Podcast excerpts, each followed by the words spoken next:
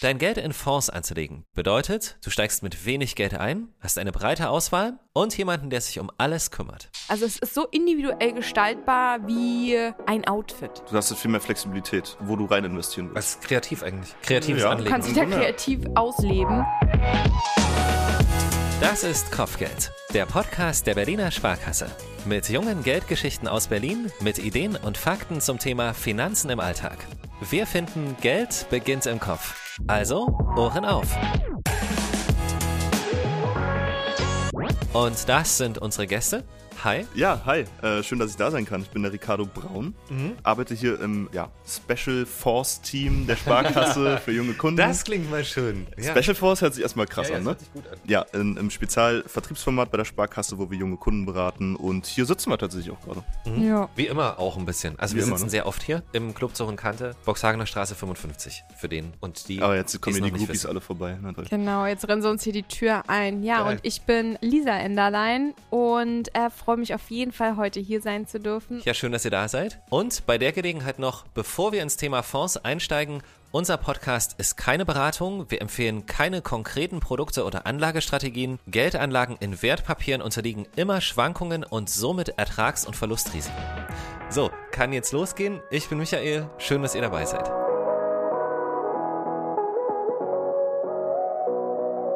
Ein guter Start ins Thema Geldanlage ist, sich folgende Fragen ehrlich zu beantworten. Das kann jeder und jede auch erstmal für sich alleine machen. Zum Beispiel, wie ist meine finanzielle Situation gerade? Also, was sagt mein digitales Haushaltsbuch? Habe ich eventuell noch Kredite abzubezahlen?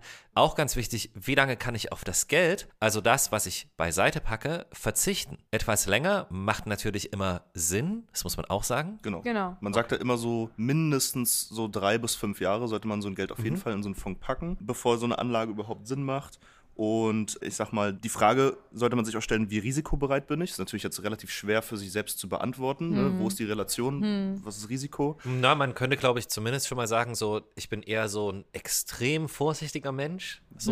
Genau. Man Also kann, das weiß ja jeder von man kann die sich Pole, so. sag ich mal, so ein bisschen. Genau, genau. Ne? Das auf jeden Fall. Das würde ja schon mal reichen, so zu wissen, habe ich so nicht so viel Probleme, mein Geld auszugeben oder bin ich wirklich eher derjenige, der sagt so, hm, auch wenn es nur 10 Euro sind, aber die behalte ich mal lieber noch. Ja, So. safe, Ja. auf jeden Fall.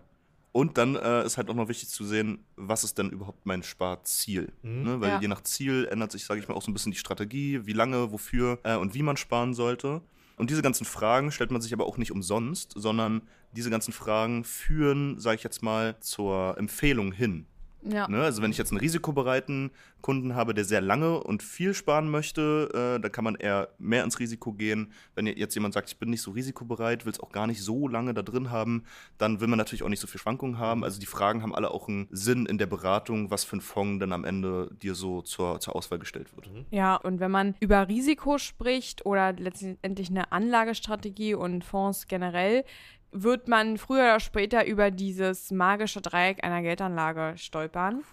Und hört sich jetzt ganz fancy Das kenne ich an. noch nicht. Ist aber Oder? auch gar nicht. Ich weiß es nicht. Ähm, aber ich glaube, wir haben da noch nie drüber gesprochen. Also jetzt hier so in diesem, in Ja. diesem Zusammenhang. also das magische Dreieck einer Geldanlage, also es gibt oftmals so drei Sachen, die man gerne hätte, wenn es um Geld geht. Liquidität, Rendite und Sicherheit. Mit einer Sparvariante, egal was du tust, Tagesgeldkonto, Fonds, Aktien, ähm, Altersvorsorge oder sowas, du wirst mit einer Sache nie alle drei Sachen gleichzeitig erreichen können. Das geht nicht. Du kannst nicht gleichzeitig die beste Rendite haben, aber maximale Sicherheit. Das sind zwei Sachen, die schließen sich gegenseitig aus. Und dann das auch noch liquide haben wollen, das ähm, ist, das funktioniert halt nicht. Und deswegen ist auch hier das Drei-Konten-Modell, um dieses magische Dreieck halt irgendwie darzustellen, kann man das dann halt machen. Liquide, seid ihr auf dem Tagesgeldkonto. Rendite habt ihr äh, mit Investmentfonds. Und Sicherheit habt ihr in eurer Altersvorsorge. So, und da habt ihr so alle drei Bausteine abgedeckt. Deswegen ist Sparen grundsätzlich immer in einem Gesamtkonzept zu sehen. Und wir besprechen halt heute einfach nur ein Teil. So mal runterzubrechen, Liquidität hast du in so gut wie allen Fonds. Das ist sowas, was sich bei Fonds so durchzieht. Und je nachdem, wie dann nach den Fragen, die wir gerade besprochen hatten, die man sich selber stellen sollte, welche Risikomentalität dabei rauskommt, äh, so variiert halt dieses Rendite, Sicherheiten, Waage, sage ich jetzt Genau. mal. Ne? Ja. Wenn ich sehr sicherheitsorientiert bin, habe ich sehr viel Sicherheit, aber weniger Rendite. Ist mir egal, ob ich ein bisschen Geld verliere oder nicht. Dann habe ich mehr Rendite, aber dafür ein bisschen weniger Sicherheit. Sprich, mehr Schwankungen in dem Fonds drin. Ja. Ganz kurz noch ähm, Mhm. zur Liquidität. Liquide, nicht jetzt wie Tagesgeldkonto, aber liquide in Form von zwei Tage. Bis ich rankomme. an die Genau, Kohle. also, also Ja. das ist einfach, ähm, du musst ja einen Teil von dem Fonds verkaufen und es dauert halt ein, zwei Tage und dann hast du das Ja. Geld auch, ne? Also es ist jetzt nicht so per Sekunde auf deinem Girokonto. Das leider nicht, aber ich glaube, jeder kann dann zwei Tage warten, deswegen, um da nochmal auch realistische Ansprüche irgendwie ähm, reinzustellen.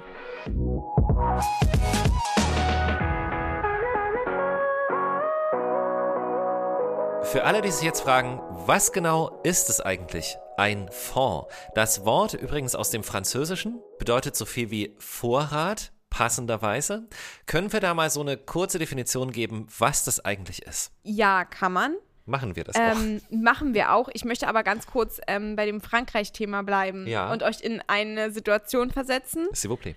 Macht mal die Augen zu, so ihr seid in Frankreich in einem Restaurant und bestellt euch euer Lieblingsgericht. Lass mich so Mucke einspielen aus Frankreich. Ja. Hier aus, aus Ratatouille, Ja. Filmmusik. Oh. Ja. Okay, ja? Läuft? So, ihr seid jetzt in dem Restaurant, guckt euch die Karte an und ähm, bestellt euer Lieblingsgericht. Eine Mhm. Suppe. Oder vielleicht passend zur Musik Ratatouille. Ratatouille, sehr, sehr schön. Ähm, besteht aus unterschiedlichen ähm, Produkten, Lebensmitteln, die der Koch auch ähm, ja, praktisch zubereitet und zusammenstellt und dann noch seine eigene Note hinzufügt und es so ein bisschen würzt, damit es euch auch natürlich schmeckt. Und Plot Twist, dieses Gericht ist jetzt euer Fond. Niemals. Du die Oh Augen zumachen. Mein Gott. Aber ein, also wirklich, wir wussten das alle gerade nicht, was passiert. Das war gut. Das war wirklich gut.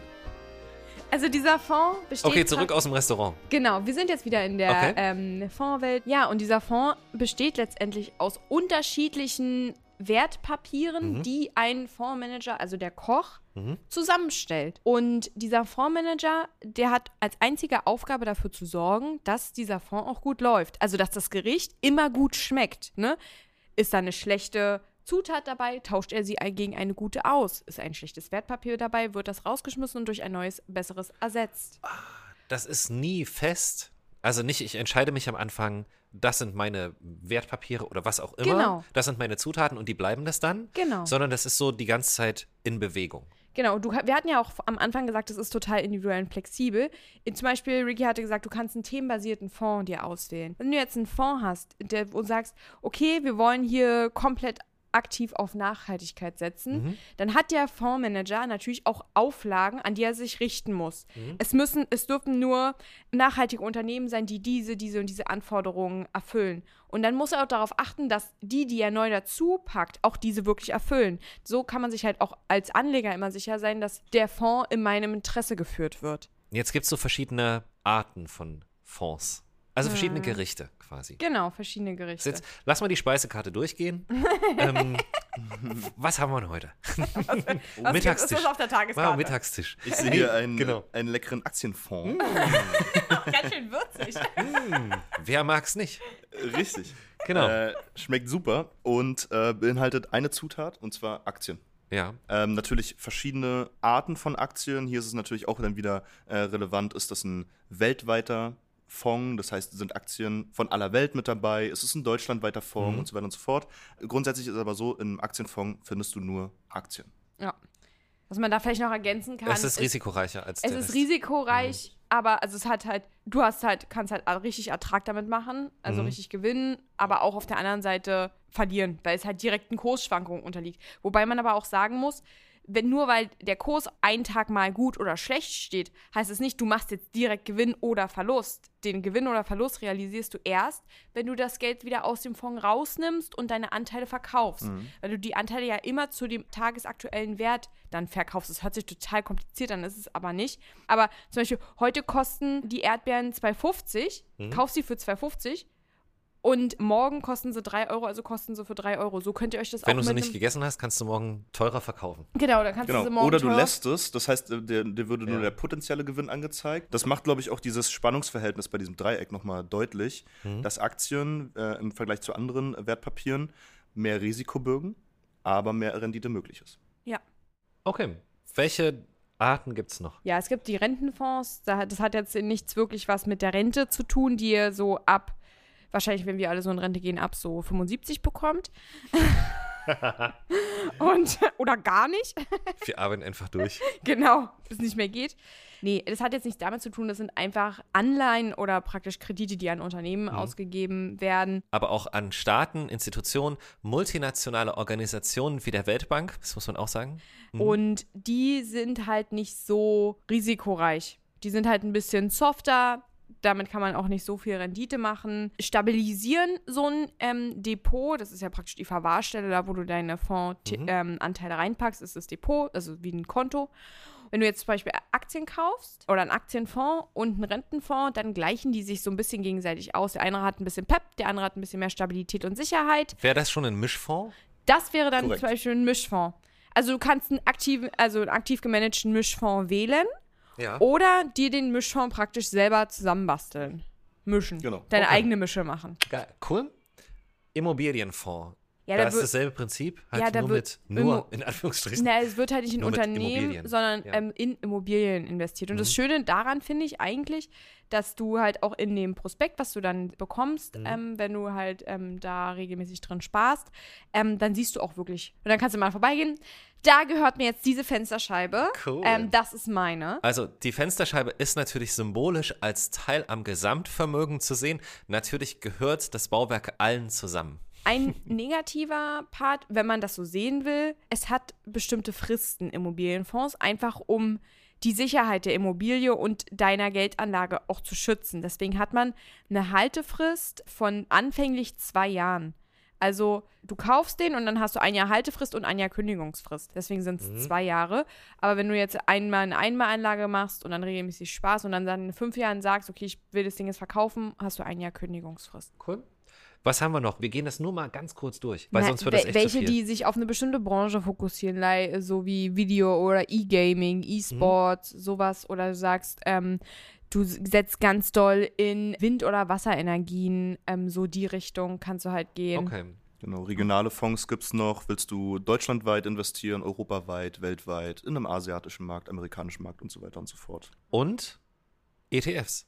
Ja. Es gibt so einen Main-Unterschied quasi, den man, glaube ich, relativ einfach erklären kann. Genau. Also, um mal bei dem äh, schönen Ratatouille-Bild zu bleiben von Lisa. Ja, sehr gern. Gibt es quasi keinen Koch, der das alles managt, guckt, wie die Zutaten aussehen, mhm. tauscht die Zutaten aus, sondern das Essen wird quasi einfach kopiert. Das heißt, es wird. bah. Äh, Kopierer. Ja, ja, okay. Ne? Ja. Ähm, Ihr seid im Supermarkt, nehmt euch das Fertiggericht aus der Tüte. sozusagen, sozusagen. Ne? Mhm. Aber es gibt einen Vorteil und einen Nachteil sozusagen für ETFs. Einmal spart man sich die Kosten für den Koch. Mhm. Das heißt, der ETF ist im Generell ein bisschen günstiger. Der Nachteil ist aber, dass der Koch sofort sieht, welche Zutat davon ist nicht so cool, welche kommt nicht davon an und der ETF kann erst später reagieren. Das heißt, der macht mögliche Verluste, beziehungsweise kann einfach später ähm, als so ein Fonds reagieren und Sachen austauschen. Zum Thema ETF gibt es bereits eine tolle Episode Kopfgeld mit Dirk Weichert, dem Bereichsleiter für Wertpapiere bei der Berliner Sparkasse und mit Lisa. Wir hören noch mal kurz rein. ETF ist ja eine Abkürzung mhm. für ein Wort und ausgesprochen ist es Exchange Traded Fund. Deutsch wäre das dann wieder börsengehandelter äh, Fonds. Ist halt ein Investmentfonds, der einen bestimmten Index abbildet, wie beispielsweise den DAX, den MSCI World. Wenn wir jetzt noch mal kurz auf das Wort Index schauen, dann ist es halt ein Wertpapierkorb, der DAX, da sind ja die größten deutschen Aktienunternehmen drin und der spiegelt letztendlich einfach nur die Wertentwicklung der einzelnen Unternehmen wieder. Und das bildet halt ein ETF ab. Und als Ergänzung passt da jetzt noch äh, ganz gut dazu, wenn eben ähm, beispielsweise ein Unternehmen nicht mehr zu den größten deutschen Werten gehört, dann fällt der aus dem Index raus und wird durch den Wert ersetzt, der jetzt zu den größten Werten in Deutschland äh, gehört. ETFs sind also auch eine Art Fonds, aber eben passiv ohne Fondsmanager. Die komplette Episode verlinken wir euch nochmal in den Shownotes.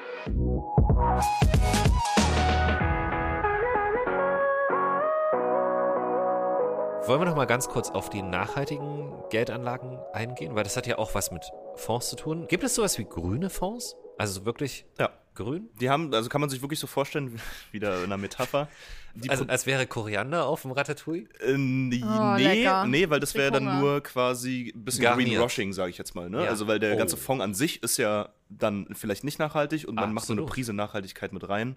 Ist, Das kann man, mögen wir gibt's alle auch, nicht. Gibt's Ja, auch, genau. nee, aber nee, wir wollen das halt ist ja, echte grüne genau, Fonds. genau, genau. Genau, sondern es ist eher, sage ich jetzt mal, das Produkt, was du im Supermarkt kaufst, Mhm. äh, wo ein grüner Stempel drauf ist. Weil der bestimmten Vorlagen, sage ich jetzt mal, unterzogen wird. Biozertifiziert. Biosiegel, genau, ja. Die Regeln müssen eingehalten werden, um dieses Siegel überhaupt zu bekommen. Absolut. Und sowas gibt es bei Fonds zum Beispiel auch. Sehr schön. Ja, definitiv. Zum Beispiel das ESG-Siegel, sage ich jetzt mal. Da ist jetzt natürlich kein richtiges Siegel drauf, aber das sind so Richtlinien. Übersetzt heißt es, dass halt Umwelt, Soziales und die Unternehmensführung ähm, bestimmte Regeln einhalten müssen, um in diesen Nachhaltigkeitstopf überhaupt reinkommen zu dürfen. Ja. Und da wächst wahrscheinlich aufgrund dadurch, dass die Nachfrage steigt, wächst wahrscheinlich auch das Angebot. Auf jeden Fall. Ja, also Angebot und Nachfrage, ne? Das ist In der dem Fall Markt. Nachfrage und Angebot. Ja. Also in dem Fall reagiert ja Oh, auch ein ge- bisschen der genau, Markt Genau, auf das allgemeine Interesse oder auf Auch ein eben so die- seltenes Bild, ne? Dass es zu wenig In ähm, der Tat, ja. ähm, Spricht für Angebot die Menschen. Nachfrage gibt. Spricht, ja. spricht Mhm. eigentlich in Und diesem für den Zusammenhang Wandel. genau für, für die Menschen. Total. Selten genug. Was bedeutet es, wenn Fonds nach Erträgen unterschieden werden? Das Ja, ist es kompliziert? Super, Nein. gar nicht.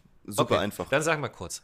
So ein Fonds macht im besten Fall Gewinn. Mhm. Ähm, Toi, toi, toi. toi, toi, toi. Und es gibt eigentlich nur zwei Arten. Entweder einen ausschüttenden Fonds, das heißt, Mhm. ich kriege die Gewinne auf mein Konto ausgeschüttet. Ja. Ja. Oder es gibt thesaurierend, bisschen unsexy Wort, aber das heißt einfach nur, dass die Gewinne, die im Fonds realisiert werden, sofort wieder in dem Fonds angelegt werden. Ah, Hm. Wenn ich jetzt 50 Euro im Portemonnaie habe und daraus wären 55 Euro, dann gebe ich die 5 Euro nicht raus Raus. aus dem Portemonnaie, sondern die bleiben drin. Und somit trägst du praktisch aktiv zur Wertsteigerung ähm, deines Fonds, also deiner, deines Sparens bei. Die Gewinne Genau. werden wieder reinvestiert und damit steigt der Ste- ganze Wert von diesem Genau, Fonds. der Wert steigt des Unternehmens und du hast somit diesen Zinseszinseffekt, der in jedermanns Munde irgendwo schon mal war, weil du praktisch auf das, auf einen was immer weiter weit wachsenden wachsen- Betrag genau, quasi. der ja immer weiter Genau, wächst. Genau. Ne? Und immer dann darauf gibt es dann wieder die neuen Gewinne, wenn das Unternehmen wieder gut wirtschaftet Mhm. und weiter und weiter und weiter und weiter. Das ist cool. Ja, ist cool. Ist auf jeden Fall ein cooles Gefühl. Auf der anderen Seite, es ist auch cool, die Gewinne mal zu bekommen. Also das habe ich auch. Ich habe auch einen ausschüttenden Fonds beispielsweise. Und dann, wenn du dann so, der meiner schüttet zweimal im Jahr aus, dann du, du kriegst dann so, es ist nicht viel, wirklich nicht, aber das ist irgendwie cool. Ja. Es auf- ist so zu sehen, Fall. so, hm, dafür habe ich gar nichts gemacht. Mhm. So, also eigentlich ja nicht, aber ich habe ja irgendwie gespart, aber trotzdem, es ist halt einfach schön so, das mal zu sehen. Mhm. Aber natürlich auch gut ähm, oder vielleicht auch besser, den Ertrag dann gleich wieder anzulegen, um den Zinseszinseffekt zu nutzen. Dann erwirtschaften die Erträge wieder weitere Erträge. Was ist aber, wenn das mal nicht so optimal läuft? Wenn ich da irgendwo rein investiert habe, also sage ich überhaupt investieren bei Fonds oder ist das doof? Nee, du Nö, nö, hast, du. du hast ja schon rein investiert. Schon ein Stück, und du oder? meinst jetzt aber nicht, wenn das Unternehmen pleite geht, weil dann sorgt ja der Fondsmanager dafür, dass es halt ausgetauscht wird. Das, sondern, das war die Frage, genau. Also so- das, Der- dann würde der einfach reagieren. genau, der würde ja reagieren. Aber was passiert, Okay. fragen sich viele, was ist, wenn der Fondsgesellschaft irgendwas passiert? Ah, Und da ist es dann Mhm. halt wirklich super simpel. Mit deinem Geld passiert gar nichts, weil das nicht der Fondsgesellschaft gehört. Also wenn die insolvent ist, die Fondsgesellschaft, dann ist dein Geld davon nicht betroffen, weil Mhm. das Geld des Fonds ist Sondervermögen und gehört dir. Ne? Niemand anders. Du kriegst praktisch das auch wieder dann zurück. Genau. Sondervermögen ist, verloren. immer, immer insolvenzgeschützt. Ja. Es wird vom Unternehmen so getrennt, sage ich mal, als extra Topf. Ah, okay. Ja. Wenn der Kurs einer Aktie nicht so gut läuft oder ein Unternehmen insolvent wird, habe ich dann im Fonds viele andere Aktien, die das ausgleichen können. Also das, was man Diversifikation nennt. Korrekt. Welche Art von Kunden würdet ihr einen Fonds empfehlen? Und gibt es auch Kunden, wo ihr sagt, so, macht es mal nicht oder so, keine Na, Ahnung. grundsätzlich würde ich jedem einen Fonds empfehlen, Mhm. der irgendwie 25 Euro im Monat übrig hat und Mhm. da monatlich irgendwie was rein investieren möchte. Ja. Okay. Weil das ist so der Mindestsparbetrag, den so generell Fondsgesellschaften anbieten. Äh, alles darunter macht auch relativ wenig Sinn, um ehrlich zu sein. Also jetzt jeden Monat 5 Euro Mhm. reinzusparen, da passiert jetzt nicht so viel. Aber das ist ja schon eine gute Nachricht, dass ich mit relativ wenig im Monat schon dabei sein kann. Absolut. Viele Kunden Cool. sagen auch, lohnt sich das für mich, wenn ich da nur einen Fuffi reinpacke, wo ich immer sage, natürlich lohnt sich das, weil Absolut, sonst ja, wäre ja. der Fuffi halt nicht da drin. Ja, Ne? also Und in einem natürlich. Jahr sind es trotzdem 600 Euro, aus denen auch gerne mal so 700, 800 sein werden könnten, ne? Ja, rein ja. hypothetisch Mhm. gesagt. Ähm, deswegen grundsätzlich macht es für jeden Sinn, der wenigstens 25 Euro im Monat übrig hat. Bei den Leuten, wo es nicht so ist, Mhm. denen würde ich es auch tatsächlich abraten. Erstmal das und auch Leute, die so risikoscheu sind, die auch ähm, dann praktisch jeden Tag in ihre App gucken und sagen, oh Gott, jetzt ist es ein Prozent weniger und dann Ach nicht mehr so. schlafen können. Es gibt so eine Menschen, das ist auch vollkommen okay, ne? Die sind dann halt maximal sicherheitsorientiert. Für, für, Die sollten das einfach. die sollten es halt einfach, Einfach lassen ja. und aber dann eine andere Sparvariante für sich wählen, die komplett sicher ist, ne? Aber was ich wirklich jedem empfehlen kann, das einfach mal auszutesten, was es mit einem macht, zu sehen, wenn es Schwankungen gibt. Am Anfang fand ich es auch voll furchtbar. Dann, dann mittlerweile denke ich mir so, ach mein Gott, das ist nur eine, es ist nur eine das ist Tagesperformance. eine Phase, genau. Und also Corona, natürlich ist da alles abgeschmiert. Und Ne? da nochmal, ich mache erst Verlust, wenn Ja. ich dann auch wirklich in den Tiefphasen rausgehe. Wenn Richtig. ich dann eine ruhige Hand bewahre und mir das erstmal angucke und sehe, hm, okay, sieht jetzt nicht so toll aus, hoffentlich gibt es Corona-Ende. Aber ich warte mal. Genau. Im Grunde kann man aber sagen, dass ein Fonds einsteigerfreundlicher ist. Mhm. Ich mal, ne? Weil einem wird äh, viel Arbeit durch den Koch abgenommen, es wird einem Ja. viel Arbeit durch die Beantwortung der Fragen abgenommen, dass man, sag ich mal, in so eine Richtung schon mal geführt wird. Da was kümmert sich Fonds ist denn jemand, meins, genau. mal so mein Stil und so weiter und so fort. Im Grunde, was wir auch am Anfang gesagt haben, man kann absolut kreativ werden. Ja. Und man könnte auch so einen Fonds einfach selber nachstellen, wenn man sich die ganzen einzelnen Aktien in dem Fonds nachkauft. Da muss man aber alle Aktien gleichzeitig im Blick halten und sagen, okay, die läuft schlecht, die muss ich austauschen und so weiter und so fort. Das wird halt einem bei einem Fonds abgenommen. Naja, Und und, es wann würde macht, dann soll man aber- das denn machen? Nachts? Ja, da kriegst du ja Zum Beispiel. Burnout. So. Ja, wenn die Leute eh nicht schlafen. Genau. Ähm, aber Ja. das würde dann, ist es folgerichtig oder würdet ihr eh sagen, naja, das ist bei Anlagen prinzipiell besser, man, es liegt ein bisschen länger da, das Geld? Ja. Ja. Es sind bei Fonds wahrscheinlich genau dasselbe. Absolut. Ähm, ist eher so auf, oder zumindest empfehlenswert, das ein bisschen länger, auf längere Ja, Absolut. Man kann teilweise äh, ab und zu, wenn es mal eng wird, rausgehen, Mhm. aber äh, so, so einen Sparplan macht man nicht für ein Jahr, Nee, sondern eher so fünf bis zehn Jahre Nicht. Ja. ungefähr. Ja. Länger Okay. immer, aber das ist so mindestens. Kommt dann dieser Cost-Average-Effekt ins Yes, Spiel, ins, ins Game? Yes, Geil, auch sir. geiles Wort. Okay, das bedeutet, ich habe es nur gelesen, Äh, ich, ich also- prahle hier mit Halbwissen. Also übersetzt einfach nur Kostendurchschnittseffekt. Mhm. Wenn man jetzt eine monatliche Sparrate hat in so einem Fonds, sagen wir mal 25 Euro, für die 25 Euro gehe ich einmal im Monat in den Supermarkt und kaufe mir für die 25 Euro Erdbeeren. Mhm. Die sind mal 2 Euro teuer, mal 3 Euro, mal 2,50 und so weiter und so fort. Das heißt, ich kaufe günstig und teuer ein. Und nach einem Jahr war ich zwölfmal am Supermarkt, ziehe da den Durchschnitt, dann habe ich diesen Durchschnittspreis. Und das ist Okay. immer der also günstigste. Dann ist es nicht schlimm, wenn du mal ganz teuer gekauft hast. Mhm. Und weil die ganz günstigen Kauftage oder Wochen, Monate äh, holen es dann wieder raus. Okay. Gleichen das wieder aus. Ne? Also es ist so ein, so ein Durchschnittsding. Es ist genau, wie der Name genau. sagt. Average-Effekt, genau. Es ist- Und das, also auch bei Kunden, die sagen, okay, ich will jetzt eine Einmalanlage machen, empfehle ich dann, die Einmalanlage auch auf mehrere Monate äh, zu streuen. Mhm. Oder zu sagen, wir, wir streuen das irgendwie zweiwöchentlich, ne, wenn der das Geld schnell anlegen will. Ähm, weil man dann halt wirklich jede Marktphase ganz gut mitnehmen kann und nicht sagt, okay, wann, äh, man kommt ja, wird ja auch vor die Frage gestellt als Kundenberater, wann ist denn der richtige Zeitpunkt, um einzusteigen? Ja, der war vor Gestern. einer Million Jahren. Genau, genau, genau. So. Das war gestern. Tut mir leid, es ist einfach zu Ja, spät. das Ja. war es ja jetzt so. Also es gibt nicht den Zeitpunkt. Kein Berater der Welt kann sagen, morgen wird es besser aussehen, morgen wird es schlechter aussehen. Niemals. Im Grunde Das- kann keiner in die Glaskugel gucken, deswegen Genau. ist der richtige Zeitpunkt, um anzufangen, zumindest mit einer Sparrate, Ja. Heute. Immer, Immer. sozusagen. Ja. Genau. Ob du jetzt hoch einsteigst oder niedrig einsteigst, umso länger du sparst, umso irrelevanter wird eigentlich der Einstiegszeitpunkt, weil du Richtig, ja immer richtig, diesen Durchschnittskosteneffekt richtig, hast. Also nochmal zusammengefasst, ich investiere immer denselben Betrag, sagen wir 25 Euro, über einen längeren Zeitraum. Ist der Kurs hoch, kriege ich dafür zum Beispiel zwei Anteile, aber wenn der Kurs runtergeht, kriege ich wieder mehr Anteile fürs selbe Geld. Am Ende habe ich einen guten Durchschnittswert, einen Cost-Average-Effekt. Cool. Wie einfach ist denn das? Also was müsste ich denn jetzt tun? Wir sagen, okay, wir haben jetzt noch 10 Minuten Zeit. Ähm, Ja, das reicht schon mal nicht. Okay, das reicht schon mal. nicht. Aber was, was wäre denn so der erste Schritt? Ja, also im Grunde stellt man sich erstmal die Einstiegsfragen, die wir am Anfang hatten, entweder alleine oder mit dem Berater zusammen. Mhm. Man kriegt ein Risikoprofil zugestellt. Das ist nicht fix, das kann man ändern, wenn man sagt, ja, okay, so konservativ bin ich ja eigentlich gar nicht. Kann man dann noch so ein bisschen dran rumspielen. Und dann empfiehlt der Berater eine Auswahl an Fonds. Das geht ein bisschen in äh, Artificial Intelligence, also KI. Das geht ein bisschen in die Autobranche. Das ist ein globaler Fonds und dann kann man sich, sage ich mal, so nach Gefühl Cool. ähm, das aussuchen. Man sagt dem Berater eine, eine Sparrate und wann man anfangen will, dann geht's los. Es gibt tatsächlich noch eine zweite Option, die nennt sich bei uns im Hause Smartvermögen. Das ist relativ neu. Ähm, wenn- Diese App. da, genau, das ist für Kunden, die sagen so, boah, okay, also ein bis zwei Beratungstermine, die irgendwie eine Stunde gehen. Ich habe jetzt links und rechts gehört, das ist geil, ich brauche die ganzen Informationen gar nicht, ich will jetzt einfach loslegen. Dann gibt es eine App, wie gesagt, Smartvermögen, die das so ein bisschen verbindet aus ökonomischer Erfahrung von Beratern und künstlicher Intelligenz gestützter äh, Prognosen. Sozusagen. Und du kannst sogar deine eigenen Themen da irgendwie mit reinschmeißen. Ich will jetzt hier einen nachhaltigen Teil, ich will ein bisschen Digital Lifestyle, weil ich glaube, das wird noch abgehen die nächsten Jahre. Helf mir. Infrastruktur gibt es noch. Ja. Alles Mögliche. Ist auch extrem. Auch E-Sports, E-Gaming, ähm, E-Game. in, Industrie 4.0. Ja. Korrekt, absolut. Komplett. Und dann sparst Dann du dir, sag ich mal, die ganze Beratung, sondern da führt sich die KI sozusagen durch und dann läuft das Ding. Das ist sehr, sehr smart. Mhm.